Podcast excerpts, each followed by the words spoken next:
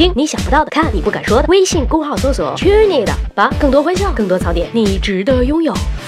十万个为什么？假如我说，假如你明天过生日，我要送你一份生日礼物，同样是八百块钱，你是要 A 八百块钱的现金，还是要 B 八百块钱的礼物？No No No No No，别急着回答我。不一样的情境下，显然会有不一样的选择。当人们知道自己过生日，朋友们要有所表示的时候，换句话说，是意料之中的收入时，人们会倾向于要钱。擦，给我钱，我想要什么买什么喽。人就是这么实际，现金为王。但是当生日礼物是意外所得时，人们更倾向于要礼物。为什么？很简单，你让我用八百块钱去买一个拍立得，像我这种工薪阶阶层，肯定是。舍不得啦，这在我的理财计划里算是奢侈消费。可如果是别人送我的礼物，花的是没有过我手的钱，擦，我当然要小小的奢侈一下了，尽情的买给我吧。总结一下，我们送别人的和别人送我们的礼物，会发现主要的其实无外乎两种：第一，解决他们当务之急的礼物，比如乔迁新居，家里没有台灯，你送了一个灯泡什么的；第二，那些满足他们长期爱好的礼物，比如好朋友空虚寂寞冷，你买了一斤黄瓜什么的。而在这两种礼物当中，我们更多的倾向于后一种，反正都花钱了，为什么不买一个一直喜欢的？你说对吧？那么对于收礼物的人来说，什么样？的礼物才是最好的礼物呢？当然是让人感到愉悦的了。那么什么样的礼物才能让人愉悦呢？听好了，下面这句才是科学。人们对礼物的喜好程度和收到礼物的意外程度成正比，所以爱他就给他 surprise 吧。那个就算没有惊喜，粉丝什么的送我礼物，我也是很开心啦。你们懂的。我们的通讯地址是呃后台问李老板啦。明儿再聊，拜了个拜。